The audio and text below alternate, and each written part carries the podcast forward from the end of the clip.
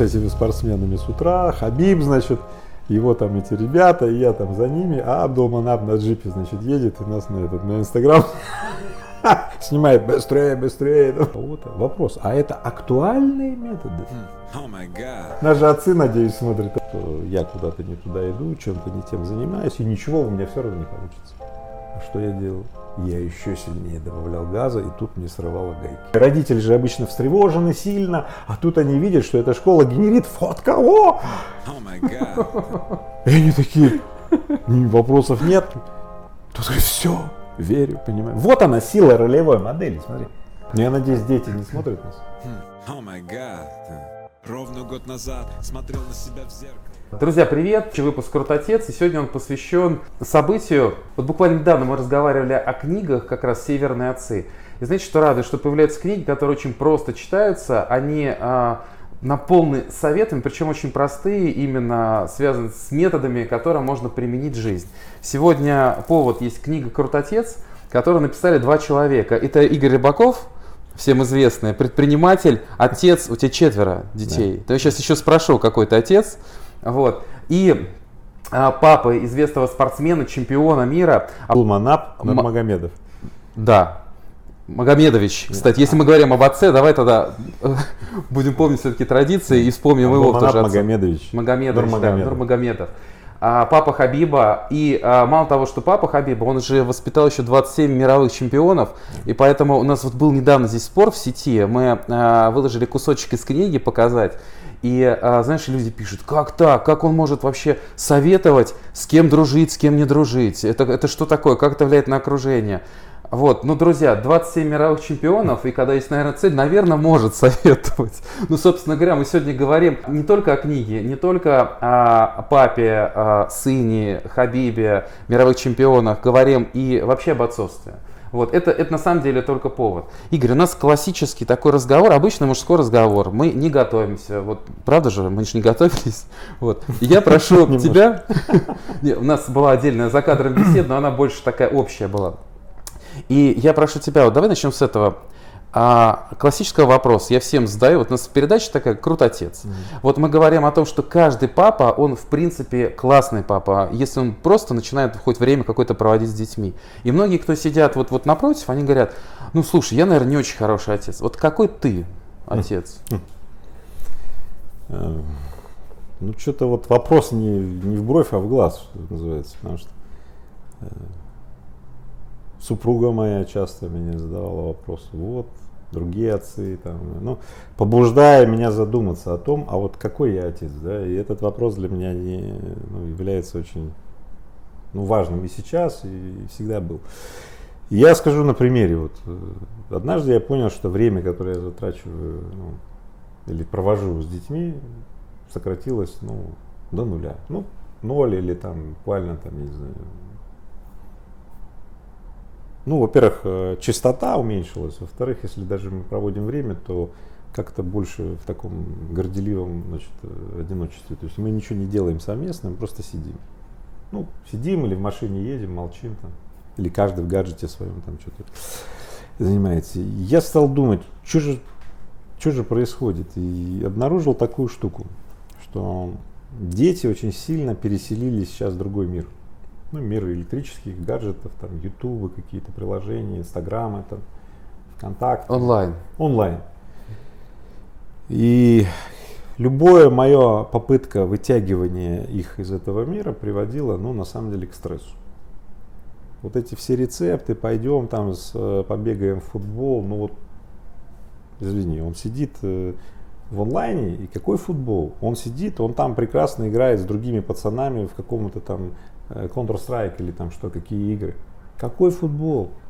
Все это вот эти вот сказки бабки Малани, что отец может проводить с э, ребенком какое-то время. Если ребенок увлечен, подчеркиваю, каким-то игрой в онлайне, это ерунда полная.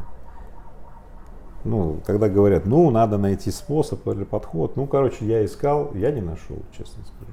Я много искал, я очень упертый. Вот. И тогда, конечно, я подумал, надо в любом случае выиграть, потому что по жизни я себя называю не там, не эксперт, не бизнесмен, не отец, не что-то там, не мотиватор, не объяснятель. Я себя называю коротко и очень внятно. Выигрыватель. Ну, я хочу найти, как выиграть. Ну, даже если я не, не, не смог выиграть в первом раунде, и во втором, и в третьем, и в десятом даже, я все равно хочу найти, как выиграть.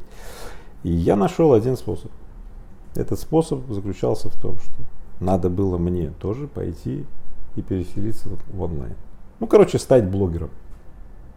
Как? Я блогером? Я миллиардер блогером? Вы чего?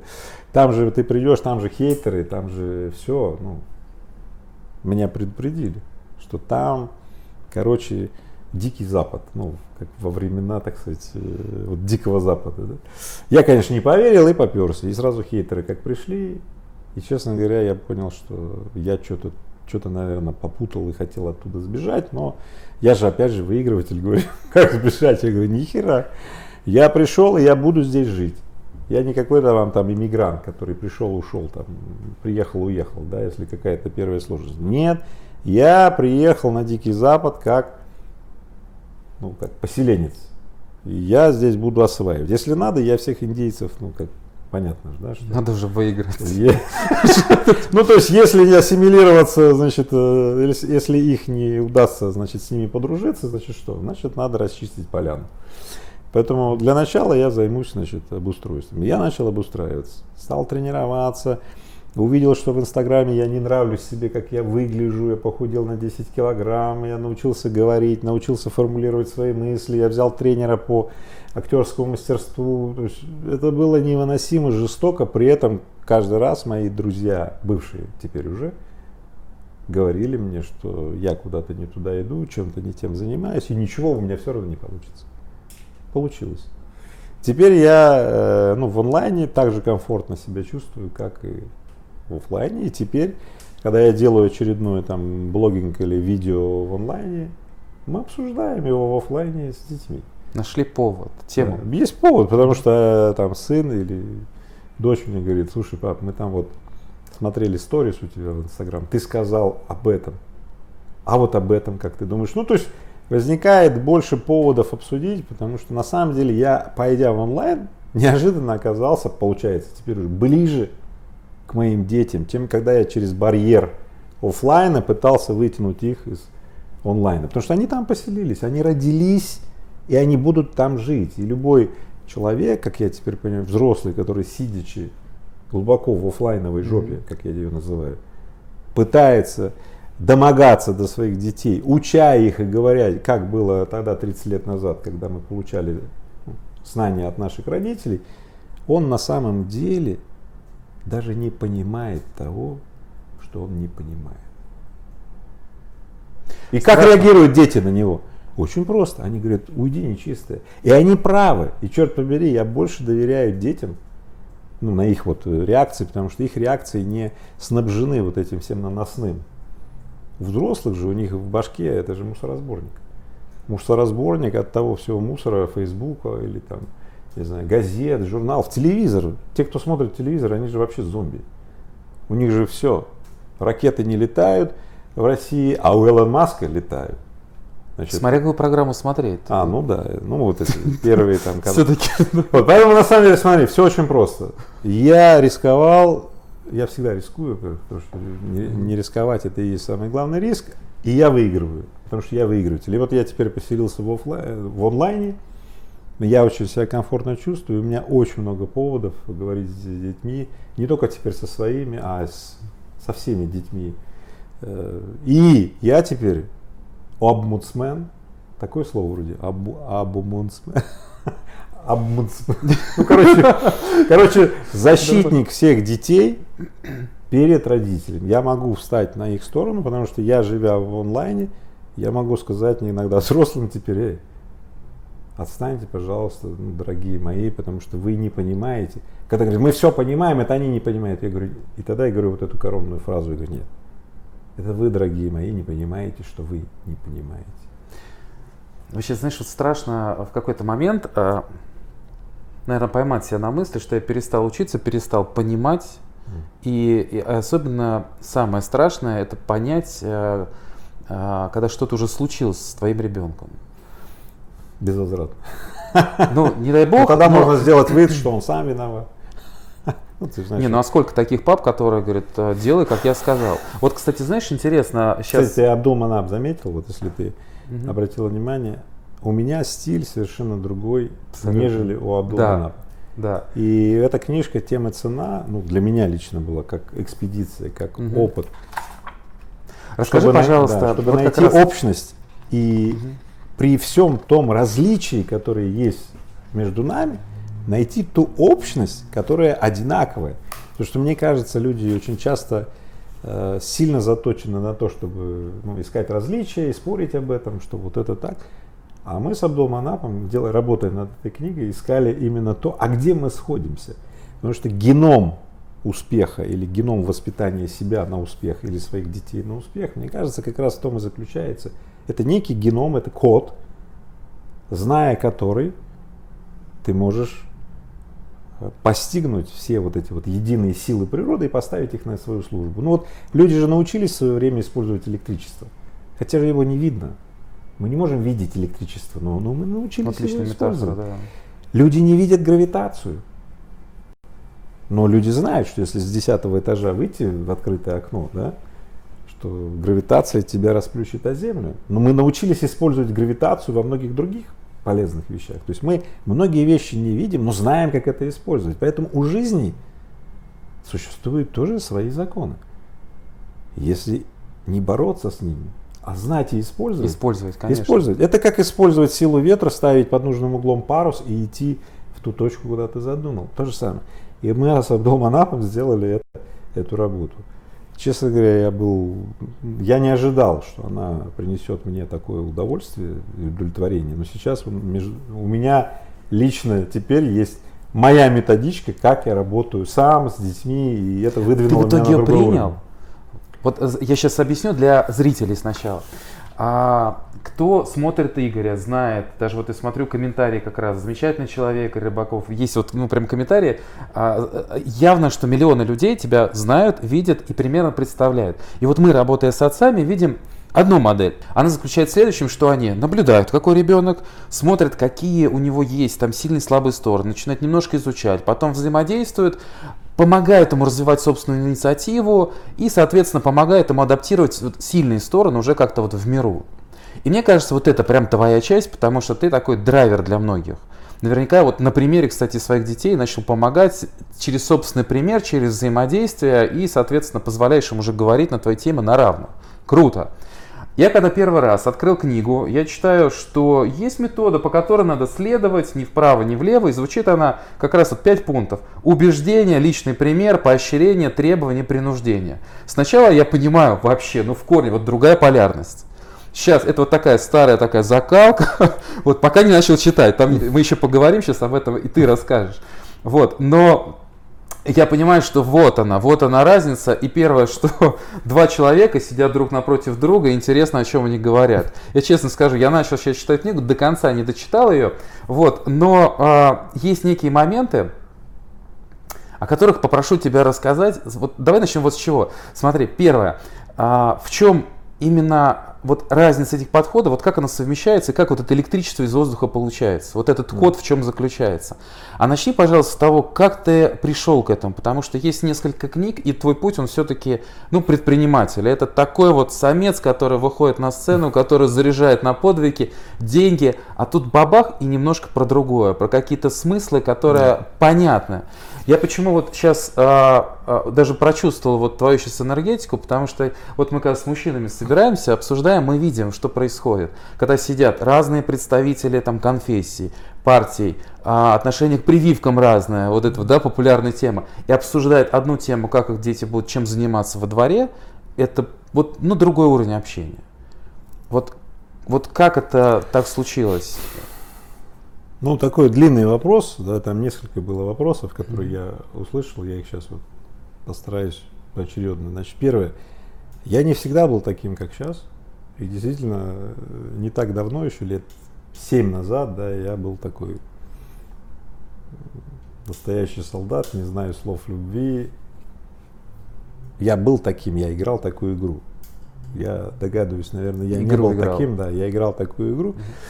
Эту игру я взял от окружавших меня людей среди которых я получал воспитание от таких, ну, отцов, огурцов, как я их и называю, да, таких уверенных в себе мужчин, которые впитали в свою очередь такую игру от своих отцов или из общества и так далее.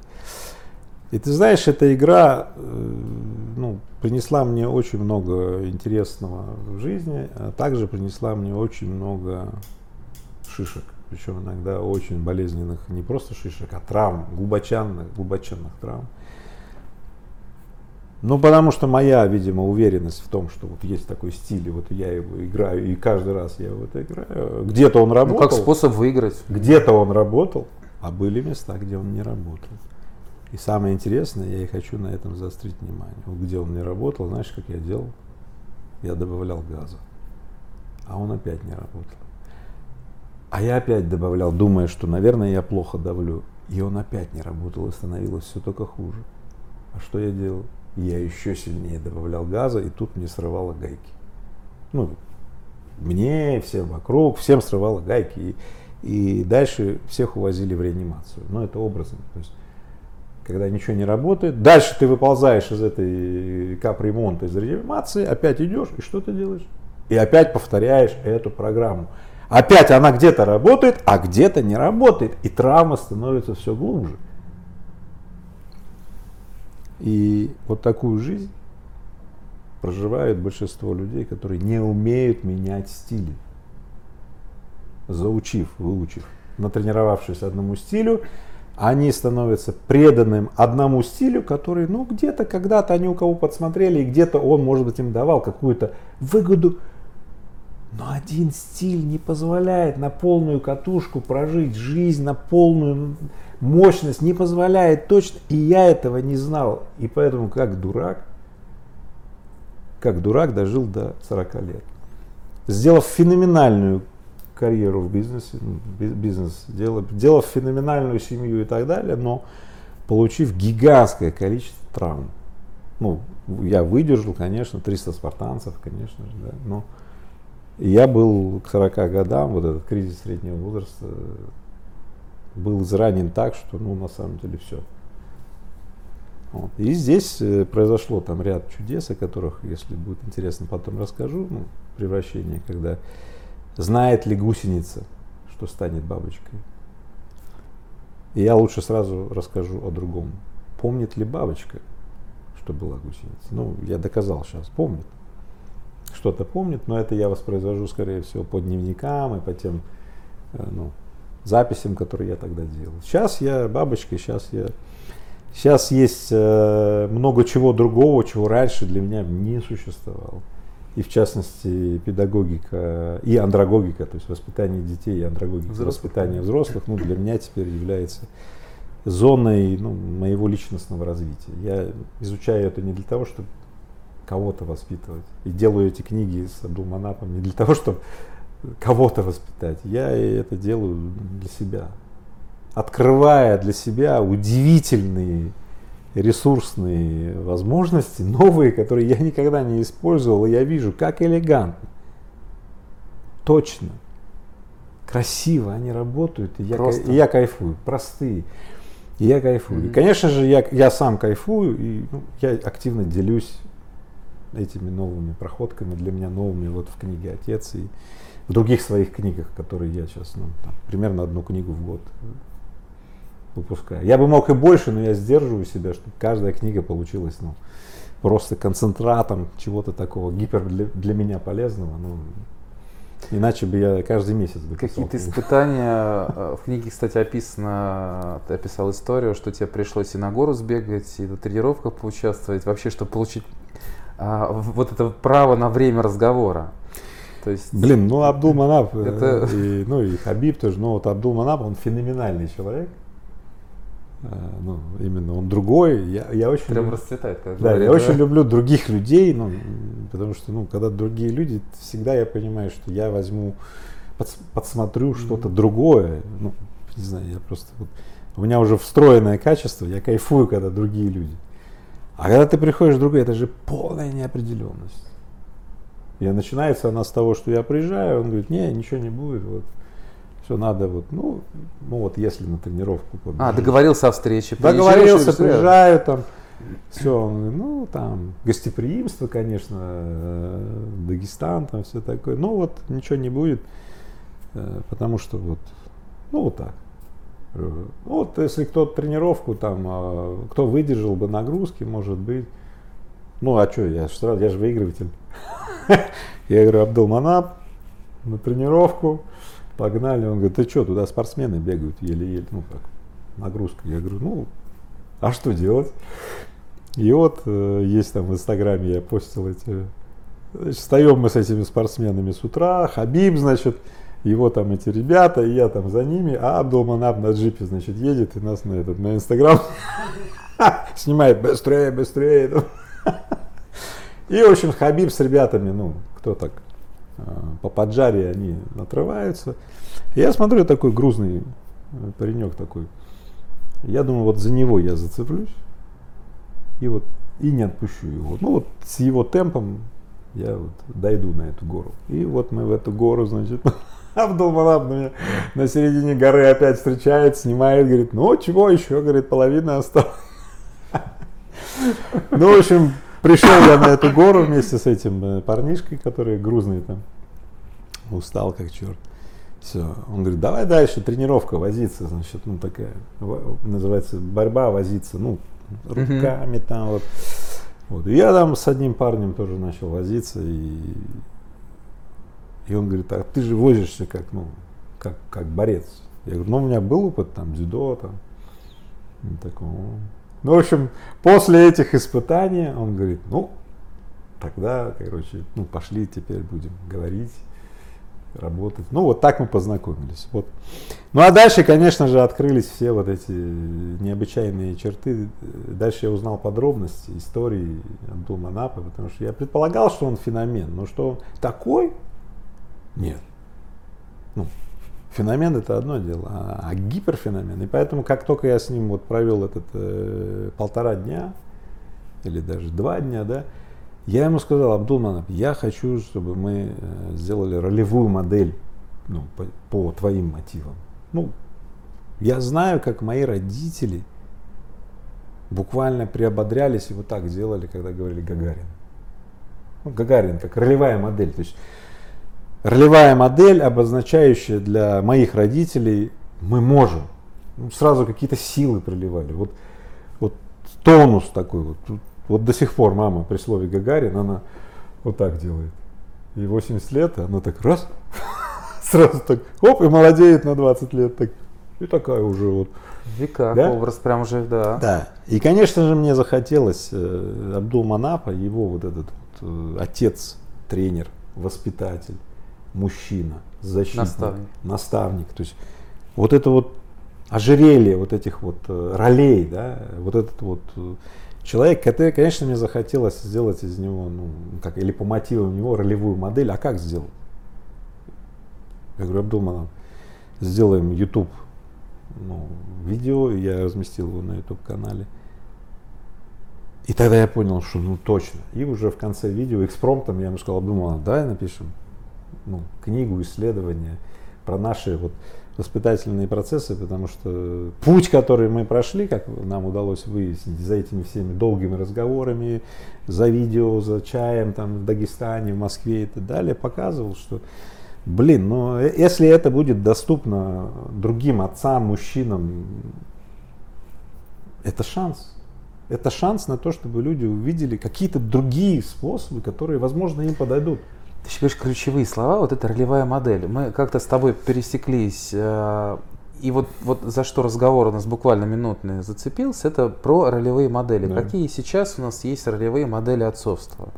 Да, вот этот вопрос, на который вот сходу даже ответить большинству сложно. Наверное, э, и поэтому вот, ну, так зацепило, что ну пора, как-то время пришло. Mm. Вот что-то такое, да, случилось. И ты знаешь, вот а, почему мы даже делаем сейчас вот канал, рассказываем, показываем разных пап. Там есть папы, которые в декрете с малышами сидят, mm. а многие не воспринимают, что это такое. А другие говорят, вы что, это самое то время, когда можно установить отношения с детьми. Вот, и когда... Называют их подкаблучниками, еще что-то. Да, ну, да. А... Ра... Ну, это вот прям отдельная история. А, даже некоторые высказываются агрессивно против. Кто-то за, кто-то про то, что что вы играете, серьезные дела есть. Вот спорт, тренировки. Говорит, ты попробуй поиграй. Ты вот, вот вовлеки его сюда. А это же вот ты сейчас сам сказал, через ток свой пример. Пока ты блогерством не занялся, как ты общался с детьми, да? А Абдулманат тоже говорит про это, только собственный пример. Я тренируюсь, дети со мной тренируются. То есть здесь вот такая палка о двух концах, и порой, вот я к чему сейчас, порой кажется, такие вот простые вещи, а чтобы вот сделать, повторить, и чтобы дети их подхватили, это, это тот самый код. Да? И вот сейчас возвращаясь к вопросу, в череде которых я задавал, да, вот по твоим ощущениям, вот ты сейчас говорил с таким вот, знаешь, а, и вот эту эмоцию ты вот сейчас прям, не знаю, а, она чувствовалась, наверное, всем, кто сидит сейчас в этой комнате, когда вот говорил, что что-то такое, это такой человек, вот этот такой код. Вот по твоим ощущениям, что это за код такое отцовство? Что это может быть? Что ты нашел для себя? Потому что мы начинали с того, что книга, ну, то, что я прочитал в содержании, и твой подход мне показался разными. Как ты нашел вот эту общую, вот, опиши, пожалуйста, величину этого кода. Знаешь, я же не эксперт. Ха-ха, ха-ха. Не, уч, не ученый. Ну, и, слушай, и, вот извини, вот здесь я тебя сейчас перебью. Вот эту фразу, как «я не очень хороший отец, да. я не эксперт», мы слышим постоянно. Зато потом ценность вот этих советов, я сейчас прошу тебя вот в той самой энергетике, в той самой динамике, ты делаешь классные паузы, а уделяя прям вот должное внимание важным вещам, да? Поэтому давай не обесценивать наши отцовские, ну, отцовскую экспертизу да. все-таки. Извини. Ну просто, блин, у меня со словом эксперт э, э, и с учеными вообще говорю, очень сложные отношения. Те, что э, ученые или те, кто изучает что-либо, 20-30 лет изучают, они иногда живут а, в своем ну, теоретическом ну, поле. Знают больше. Но они думают, что они знает больше, да, и у них своя жизнь. А практики, то есть я такой выигрыватель, я все-таки в практическом поле. И взаимодействие с Абдул Манапом для меня был тот счастливый билет, счастливый случай, смотри, изуч, изучить другие практики, не так, как у меня, потому что у меня чуть-чуть по-другому. Поискать, что у нас общее и что отличное, да, и ну, по дороге сделать эту книгу. И я вот в связи с этим хочу рассказать тебе такой пример про самую главную и первую, и самую важную часть, это вот убеждение. Потому что много можно говорить, там, что такое убеждение, как там, все в книге понаписано. Да? Но для меня самым ярким примером про убеждение стал рассказ Шалвы Аманашвили, ему 80 лет, может быть. Конечно, ты знаешь, конечно, конечно же, да. Еще это, не получилось с ним встретиться, да. но я думаю, скоро. Это, ну, его пример с его сыном. Или легенда об этом говорит, ну не суть. А звучит она так. Семья, вечер. Сын очень сильно нагрубил матери. И ну, буквально довел ее до слез. И бабушка, и сестра что-то пытались ему говорить, но в таком состоянии лучше ничего не говорить, потому что без толку. А отец ничего не сказал тоже. Прошло три дня, и отец подходит к сыну и говорит, слушай, мне нужно с тобой поговорить, сделать вот мужской разговор, ну, так, чтобы мама и никто, ни сестра, ни бабушка, никто не слышал нашего разговора, вот мужской разговор. Вот. И они пошли по дорожке, там, по двору, по улице гулять, Шли, и через какое-то время отец говорит, слушай, сын, я хочу, чтобы ты помог разобраться мне с одним вопросом. А, поможешь мне? Говорит, конечно, помогу, пап. Говорит, слушай, много лет я, когда э, искал свою спутницу жизни и нашел, я обещал своей жене, что если она выйдет за меня замуж, то я всегда буду ее защищать и никогда не дам в обиду. Ты, когда будешь создавать семью и найдешь свою э, половинку, так сказать, э, обещаешь ей всегда защищать ее и никогда не давать в обиду. Он говорит, конечно, пап, конечно же, это, это так здорово вообще. И теперь вот отец говорит, знаешь, сын, я хотел бы, чтобы ты мне помог. Ты знаешь, мой сын обидел мою жену. И я, говорю, вот я не знаю, чего сейчас делать. Я же обещал своей э, жене никогда не давать ее в обиду. И скажи, как мне быть? Сын идет, молчит, сопит. Потом через некоторое время говорит, накажи меня.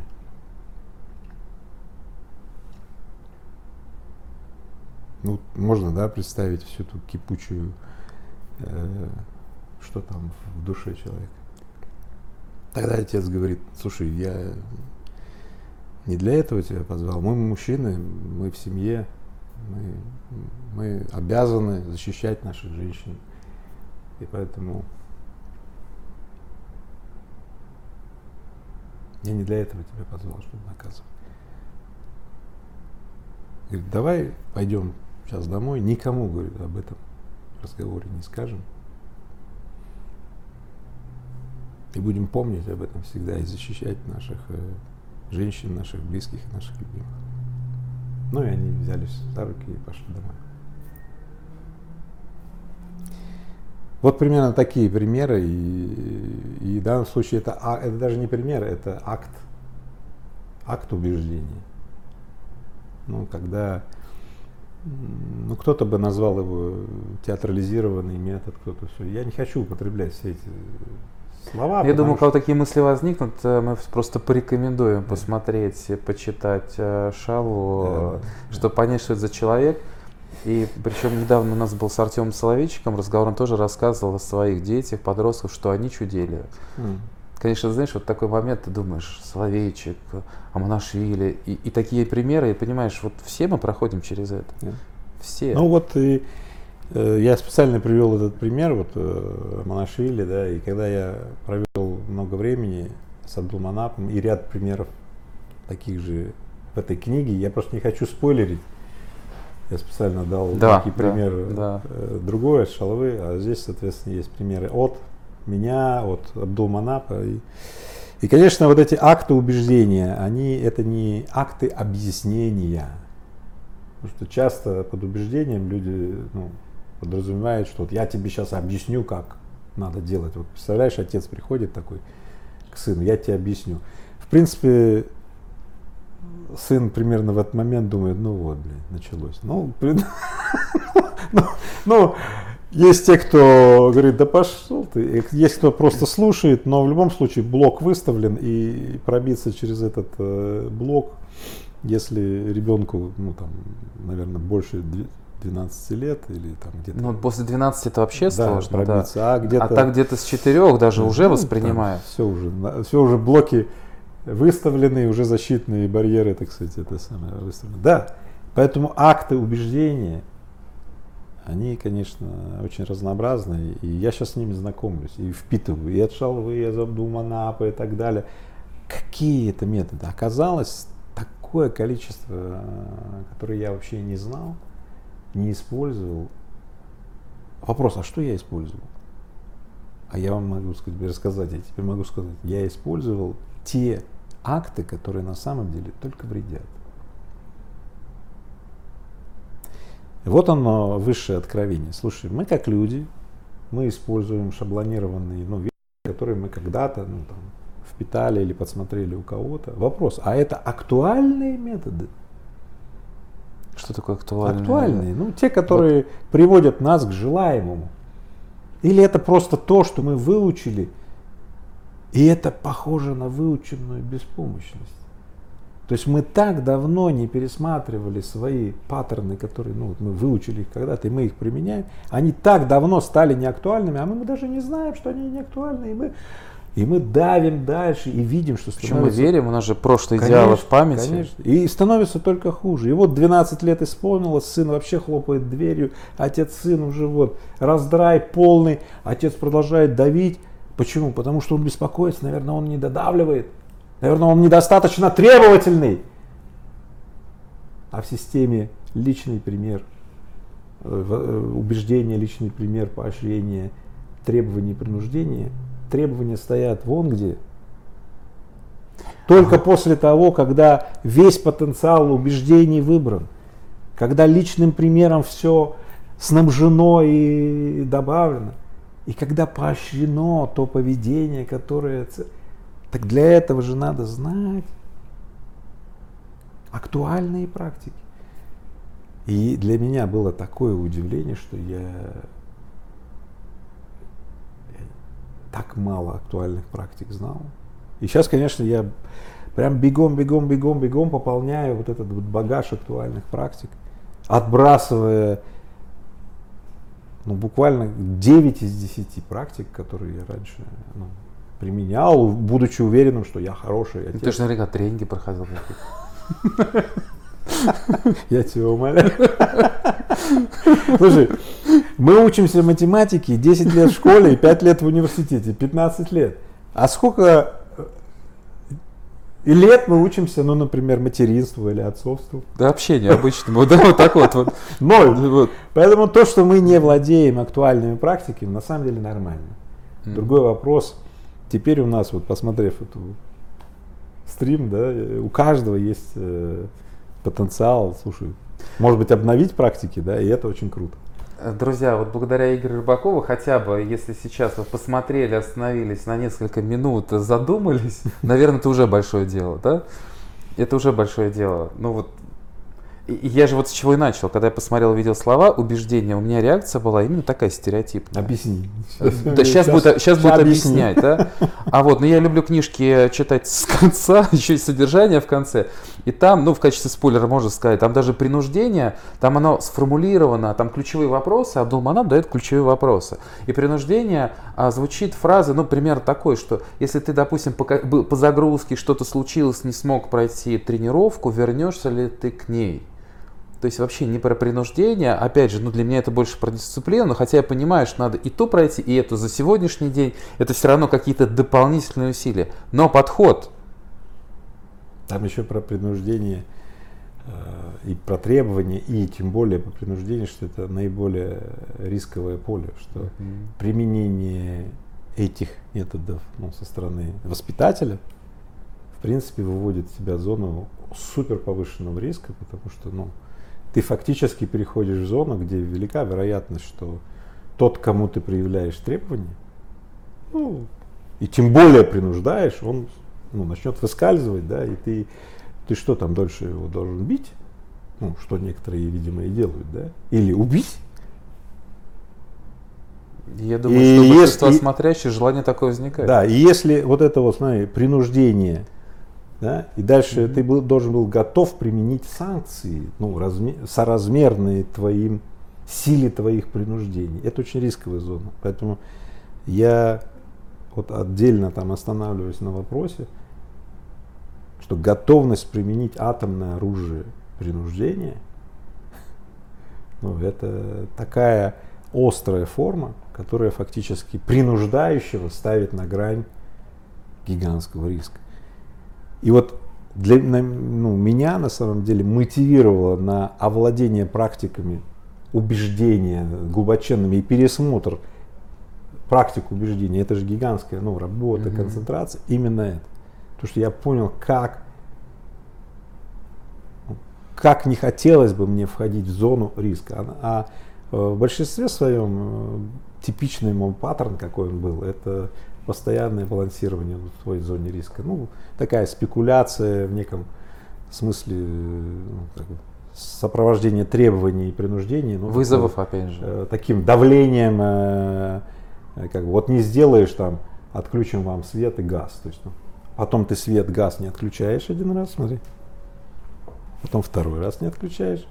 И что делает твой подопечный? Не работает. Он говорит, ребята, ваша вот эта вся система не работает. И обвал, то есть обрушение вообще всей воспитательной среды, смотри. И это, и это опять все сначала, да, и опять все сначала. А так сделал два-три раза, все, вообще все перестает работать. Этого ли хотят наши отцы? Нет. Но это получается в силу того, что первый этап убеждения пропущен. Под убеждением не подразумевается объяснение. Я тебе объясню. Эй. То есть техники убеждения разные. Более того, надо понимать своего подопечного. Понимать, а лучше давай заменим слово понимать на чувствовать.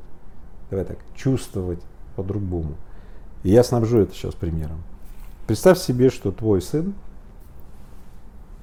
мой сын, а, ему сообщили, года. ну давай 4, там 7, побольше. Хорошо. Не вот 7 лет его, ему сообщают, что его взяли в школьную команду по баскетболу, его не брали, там был какой-то конкурс страшный, ему сообщают, что его взяли, и он приходит на первую тренировку в новых кроссовках, там, трусы, форма, то есть вот в возбуждении. А тренер ему говорит, произошла какая-то ошибка. На самом деле это однофамилец, это не ты. И вот этот парень бредет по холлу школы, вот он бредет, он вот в таком вот состоянии и встречает э, взрослого. А взрослый же видит, что что-то ну, не то, и как ну, спешит на помощь нам, да. И тут начинается ужасная вещь. Сразу тебе говорю. Что говорит взрослый? Ну что там как? Тот говорит, вот так и так. Он рассказывает ему эту историю. И взрослый, там семь вариантов, например. Э, Ничего страшного. Проходки, например. Да. Ну, на, наверное, тренер лучше знает, ведь он же хочет команду, чтобы выигрывал его на все. Что думает при этом ребенок? Никто меня не понимает. Дальше. Или взрослый включает такого психоаналитика ну, наверное, ты недостаточно все-таки был готов, и тебя пока не взяли, тебе надо подкачаться, потренироваться, но и потом тебя обязательно возьмут. Ну. Или еще семь вариантов разных ролевых матриц, и каждая из которых приходит к тому, что этот человечек сидит, стоит, и, и у него первое ощущение, никто меня не понимает, пошли вы все в задницу. И только один сценарий – один сценарий. Это когда взрослый говорит, слушай, блин, действительно какая-то неприятная штука. Раз. Он цокает языком дальше. Второй. Блин, каждый бы на твоем месте так огорчился и расстроился. Два. Один. Второй вариант. Подтверждение его права на огорчение по этому Третий вариант, он сам говорит, вздыхает, это уже парень говорит, ну, после двух раз подтверждения его права на огорчение, он сам выходит из ситуации кокона, как поплавок всплывает и говорит, ну, ничего, в следующий раз я им покажу, кто здесь лучше. И идет уже такой приободренный тогда. Он сам. Взрослый всего лишь навсего подтвердила ему, чтобы тот сохранил лицо, тот не впал в депрессию. И сам как поплавочек всплыл, справившись с этим. И это единственное действие, единственный, единственный который в данном, э, данном сценарии позволяет не включить выученную беспомощность человечку, а дать среду, в которой тот тренируется самостоятельно выходить из сложной ситуации – и поддержка дается не в смысле советов, там, каких-то решений, проходок, а поддержка среды, что подтверждение права на огорчение. Что каждый бы в этой ситуации, наверное, расстроился, конечно. И взрослый ждет, как этот поплавочек сам всплывет. И тот всплывает. Потому что он, он как бы освободил его от социального ожидания, что ну ты что не мужик, что ли, что ты плачешь? Ну что скажет обычно взрослый мужчина таких вот, ну, ну да, там поддержка ну, такая. Да, вот такой, да. Ну что ты там, давай, не плачь. Мужики не плачут. В смысле не плачут? Если мне плакать хочется, тот думает, да пошел ты, да? Поэтому единственный сценарий, и я почему об этом подробно так говорю, потому что этот случай меня просто перепахал и перевернул, потому что я как раз ничего не делал, а делал все те семь, которые не надо делать. А это ты реально сделал? Реально. И когда Ваня пришел, мой сын, и с таким же вот, э, что-то у него было там со спортивной секцией такой. Вот я подумал, ну-ка дай-ка я на практике проверю это. Я ему вот так, бах, про огорчение, что каждый бы это на третьем тычке он всплывает и плечи расправляет и идет. И я просто в шоке. Потому что я ни разу не применял этот сценарий, но, но применял все те, Он все другие сценарии. Поддержка, игра психоаналитика, мужики не плачут. Слушай, я все то применял, и я видел, что оно плохо работает. После него он замыкался.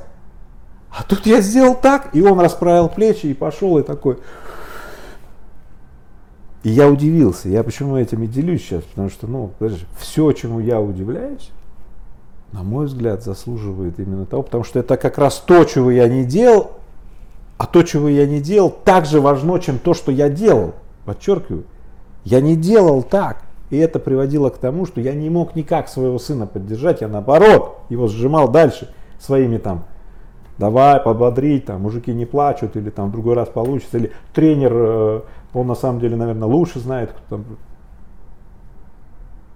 Поэтому сейчас я я так рад, что мы можем переносить эти ну, не знаю, успешные или удачные практики, да, чтобы был каждый отец крутым отцом. Ну, крутым, чтобы он сам, видя... Для себя крутым. Да, для себя крутым. И он играл в эту увлекательную игру, когда вокруг него люди крутыми становятся, другие отцы крутыми становятся. Сын станет крутым отцом. И дети становятся крутыми, в смысле уверенными в себе без выученной беспомощности, а именно автономными, способными из любой ситуации происходить, способными, смотри, создавать да. свободы и защиты от злоупотребления, злоупотребления властью и контролем.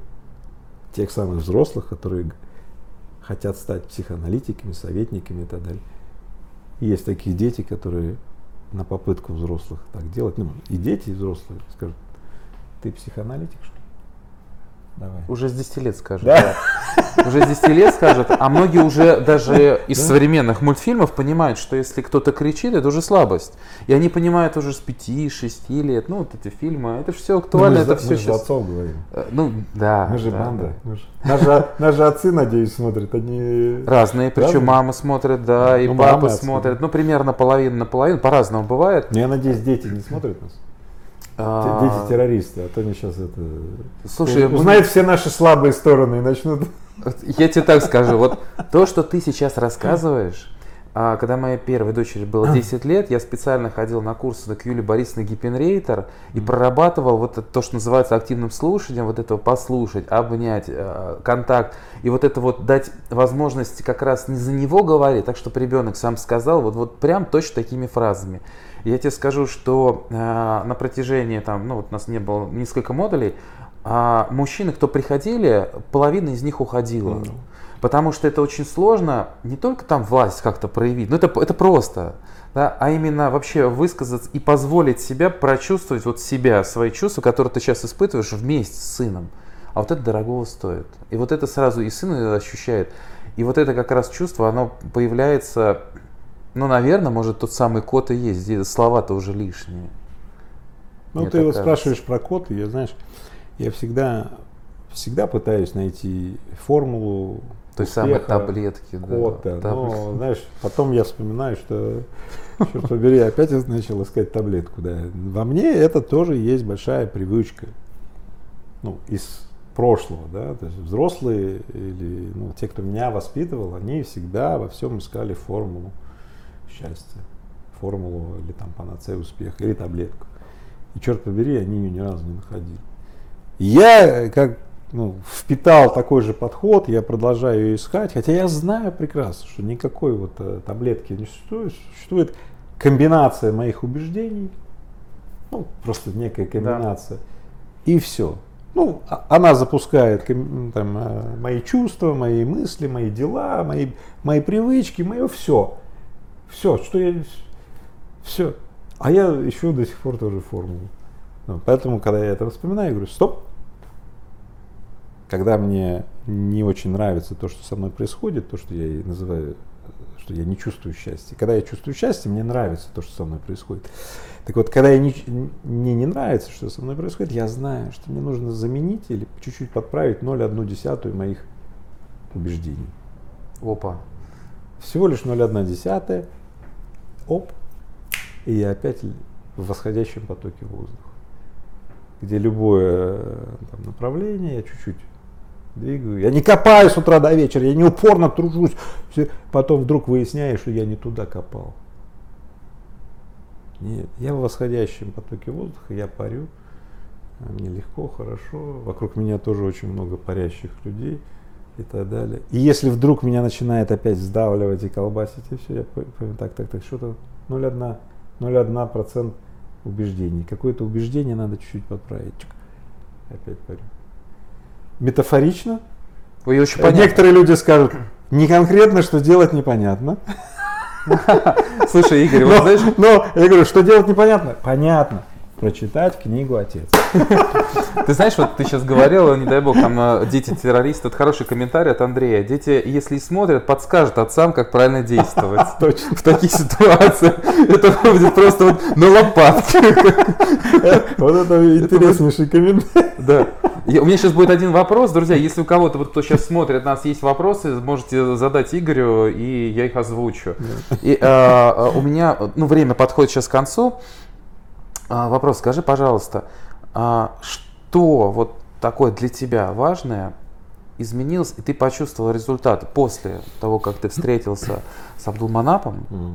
а, в отношениях с твоими детьми? Ну, по сути, я только что привел тебе пример, который. То есть я... ты вот этому научился именно вот, вот благодаря ему? Ну, вот фактически работа над этой книгой запустила Круто. обновление ну, например, практик убеждения, то есть ну, арсенала моих средств mm-hmm. убеждений. Потому что раньше мое убеждение, типа, правде скажу, это было, сейчас тебе объясню, чувак. Ну, я вот все подчеркнул. Поэтому все, что я сегодня говорил, это все в значительной мере обострилось и ну, проявилось и стало выпуклым и кайфовым, и я от этого прям в потоке восходящего воздуха в отношениях с, с детьми нахожусь mm-hmm. вот из этой книги. Собственно, эта книга является ну, для меня, ну, как это называется, спусковым крючком моего, ну, моего воспитания. Поэтому, хоть там и написано, как воспитать чемпионов, ну, книга «Отец», как воспитать чемпионов, на самом деле это относится не тех, кого мы воспитываем, это на самом деле к себе. относится к себе. Кто воспитывает? Воспитай в себе чемпиона, и вокруг тебя будут все чемпионы, никуда они не денутся. Диффузия. Потому что мастер, ну или грандмастер, методом диффузии, все, кто рядом с грандмастером, ну идет обычный такой перенос паттернов, как от ролевой модели.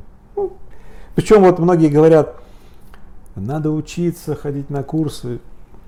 Я, я, я не про твой курс. Это, это да, не про... да, на самом деле, смотрите, известно феноменальное явление уже давно. Вы сейчас все вспомните в своей жизни, смотрите. Внеконцептуальное понимание сложного – процесс, который совершенно не требует на раскладывание сложной схемы и понимания причинно-следственной связи. Сейчас поясню. Смотрите. Когда в школу приходит выпускник, успешно состоявшийся, и у педагоги становятся так и говорят, ну, обычно они почему-то так делают руки и говорят, это наш выпускник насыщенный, гордый, директор школы вообще говорит, это наши выпускники, родители. Говорит, в смысле в этой школе? Что, такие люди, мы хотим, чтобы наши дети были такими, родители же обычно встревожены сильно, а тут они видят, что эта школа генерит фот кого? И они такие, вопросов нет. И тут происходит вот что, выпускник стукает по парте, пуф, говорит, я сидел за этой партой и ученики, которые вообще не понимали до этого момента, зачем они ходят сюда в школу, им постоянно говорят, что вот, надо учиться и потом учиться. Они вдруг вне концептуальное понимание сложного у них проходит. Ходить в школу, чтобы стать таким. Вот он, видно его, состоявшийся человек, успешный, благодарный выпускник, приперся в школу и говорит, ребята, я сидел за этой партой, и Марья Ивановна меня называла извините меня, каким-то словом, что у тебя, Иванов, ни хера не получится. И Марья Ивановна такая, да, называл Иванов, надо же было, говорит, перчику. Это я для воспитательной работы. А Петров сидит и говорит, так и меня Марья Ивановна сейчас называет такими словами. Значит, у меня получится. Иванов говорит, конечно получится, что, ну ты на меня посмотри, что. Тут говорит, все, верю, понимаю. Вот она сила ролевой модели, смотри. Внеконцептуальное понимание сложного. Идет принятие себя в будущем, что я стану таким, ну а нагрузки школьные это не более чем ну, среда испытаний и так далее. Я их преодолею. Ровно такое со мной случилось в школе, потому что в девятом классе, тогда 10 классов было, да, в девятом классе, мама познакомила меня с двумя выпускниками моей школы, они были студенты физтех. Я не хотел, я не хотел, какие-то там люди, Физтех, что что-то это? там, э, слушай, и мама, ну, буквально сказала, вот, Игорь, ради меня. Ну, что-то такое, ну, значит, такое. Ну и, в общем, мы сидим, так я через пять минут, разговоры 5-7 минут. Я вижу, они разговаривают по-другому, они выглядят по-другому, они дышат по-другому. И тут они сказали, Игорь, мы выпускники школы, где ты сейчас, мы за той же партой сидим и так далее. И я понял, что все те взрослые, которые мы говорили, кем ты будешь, спрашивали. Да. Я говорю, я не знаю, кем буду. Они говорят, ты должен знать, кем ты будешь. Я узнавал, кем я буду, я нервничал, я, э, мне страшно стало, что я не понимаю, кем я буду. Да? Я никому не верил из взрослых. А вот этим двум парням, студентам физтеха, я поверил Да. просто по одной причине, что они были выпускники моей школы. Я видел, какие они наполнены и все. Я им верил, они выпускники. Поэтому многие спрашивают, как я оказался в физтехе. Я в этом разговоре я даже ничего не решал, просто для меня стало как инсайт, как гештальт такой, пинг, я буду в физтехе. Я единственное спросил их, ребят, там, где вы говорите, как называется физтех, а там много таких, как вы- вот вы? Ну, там все такие. Я говорю, ну, вообще, как бы, ну, тут, какие вопросы? Я буду там. Но, правда, на второй день, когда я открыл за, заочную физико-техническую школу э, методичку, я понял, что я решаю только одну задачу из десяти, в лучшем случае, обычно ноль, а иногда одну. Эти все э, позитивы ушли, но это включился другой режим, у меня появился наставник, и все, все. Я пошел, потому что Достигать- сила это эмоции, когда выпускники приходят, ты видишь, что вот ты хочешь стать таким, они говорят, мы сидели за такой партой, сила эмоций и доверия, которое возникает, ничем не заменяется. Ни- ни- невозможно воспроизвести ничем. Вы не представляете, что происходит, когда человек, студент, приходит в школу, и ему родители дают первый респект, признание. Ведь для родителей семиклашки, студент второго курса физтеха, который, извини меня, не признанный их, это- но для родителя семиклашки это взрослый дядя. И он хотел бы, чтобы его семиклашка стала так. И родители в этот момент отгружают респект, признание и уважуха этому двух второкурснику, Конечно, третьекурснику конечно. столько, что этот студент, смотрите, у него происходит акт взрослении. Первый раз в жизни другие значимые взрослые Признали. респектанули и признали его. И это произошло в школе. Это храм. Этот взрослый будет возвращаться теперь в эту школу, потому что в ней произошел акт овзросления, отделения непризнанного, страшно желающего признания человечка, который все, а ему все говорят, ты уже взрослый, давай. А на самом деле относится как к ребенку. Почему? Потому что он еще ничего не сделал. Э. Говорит, но ты уже взрослый, то есть нифига себе. Да? Я И думаю- тут вдруг его признали. И поэтому я говорю, самое важное, ну, для меня произошло вот это вот, э, как стать отцом собственной жизни. Разрешите мне привести свой термин, еще один дополнительный. Отец есть биологический, есть ну, как это, социало- социальный, а есть отец собственной жизни, собственного пути. Стань отцом для себя. Как стать отцом для себя? Ну, это не через ум сейчас, я рассказал. Как, Да, как, да. как я стал отцом ну, начального типа. Я встретился, с, ну, я оказался в окружении выпускников в моей школе, и для меня ясным стал мой вот, начальной стадии пути. Мне кажется, для любого юноши и э, девушки и так далее, стать отцом собственной жизни. Вот этот акт, обрести акт овзросления как можно ну, более вовремя, Ну, очень важно. Если ты пропустил акт о взрослении, и он ушел слишком долго, и тебе 35, а у тебя до сих пор не было акта о взрослении, мы сейчас зашли на территорию. Я думаю, это прям просто отдельная передача, потому что была вторая тема во время нашего декабрьской встречи. А помимо ролевой модели, вообще, кто мы говорили, мы еще затронули тему инициации. Инициация. И вот то, а то о чем сейчас вот, а вот она, речь пошла, это прям отдельная тема. А, то, чего сейчас лишились большинство, наверное, вот обычных там пацанов и девчонок, это то инициация вот этого перехода из одного возраста в другой. Вот, вот этого понимания, осознания того, что опа, а я тоже другой. Это совершенно другой уровень мышления, признания и внутри, и сообществом. И вот это потрясающий пример, и он состоит сейчас из двух частей. Друзья, это вот а, один... А, вот что такое мама привела друзей, да, вот показать кого-то. А, и Игорь и Абдулманап рассказывают про то, как важно создавать правильное окружение для своих детей. Я считаю, это очень хороший пример, как в эту касс, вот, вот в эту тему. А, а что касается инициации, ну это отдельная тема. Я думаю, Давай. что это мы отдельно покопаем еще вот в эту штуку.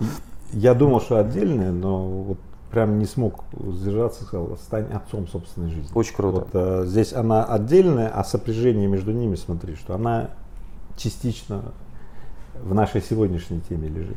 Вот отец, отца, отец собственной жизни, ну или там взрослой собственной жизни. Акт о взрослении. Просто смотри, как, как просто, если человек, ребенок, ну, получает информацию, что, помните, ему предстоит повзрослеть и стать взрослым, чувствуете, ну, похоже, это есть в нашем обществе. То ему постоянно рассказывают, что вот, когда он вырастет, станет взрослым и так далее.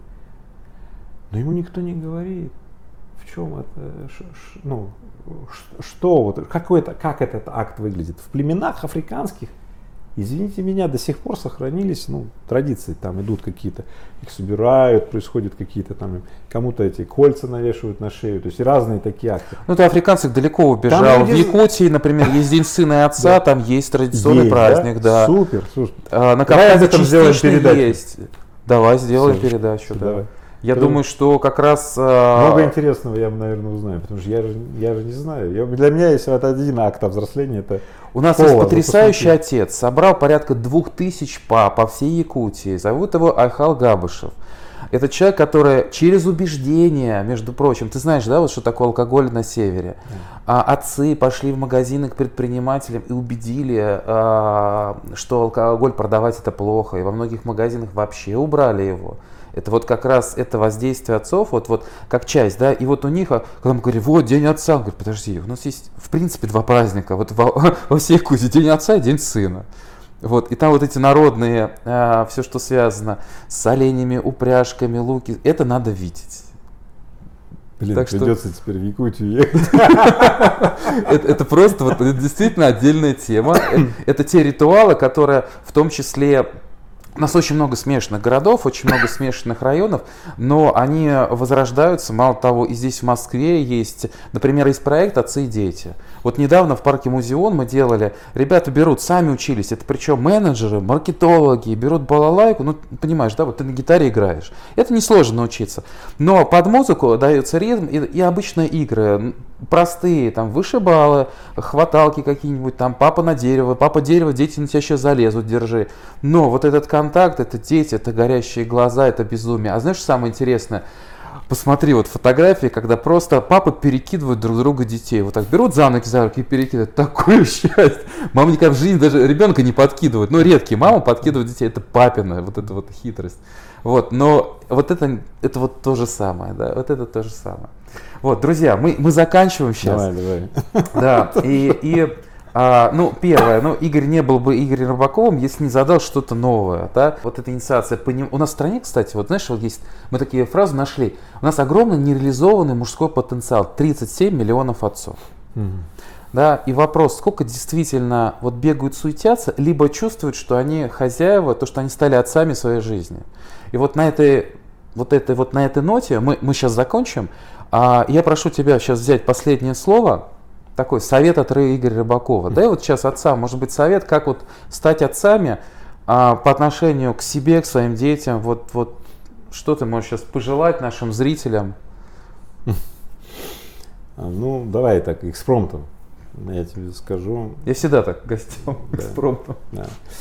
Дорогие, первое, что да. приходит в голову, да. ты знаешь. Дорогие друзья, я очень вас прошу, даже не советую, а очень вас прошу, любите людей вокруг себя. Вот. Если не получается любить, не замечайте их. Вот, вот такой вот простой совет. Просто в первой части этого совета или просьбы любите людей, но на самом деле зашита вся та потенциальная страсть обновления, потенциальная возможность э, ну, впитывать лучшие практики, применять их в отношении себя, в отношении благоустройства того места, где мы живем. Ну, что в результате создает природу, в общем-то, нашего индивидуального и вселенского счастья. Ведь мы все знаем, что если у нас есть дело, которое нас питает и дает смысл, и отношения, построенные на доверии с нашими ну, ближним кругом, с нашими соратниками, с нашей семьей, с нашими друзьями, с нашими сподвижниками, то мы испытываем счастье. Вот. Поэтому еще раз повторюсь, любите людей вокруг себя, и если любить не получается, не замечайте их. Спасибо, Игорь. Друзья, детали вот о книге Крутотец. Подписывайтесь на канал Крутотец, на группу Крутотец. Так что подключайтесь, смотрите, становитесь лучшими отцами, героями и поймите, какое это действительно счастье. Спасибо. Пока.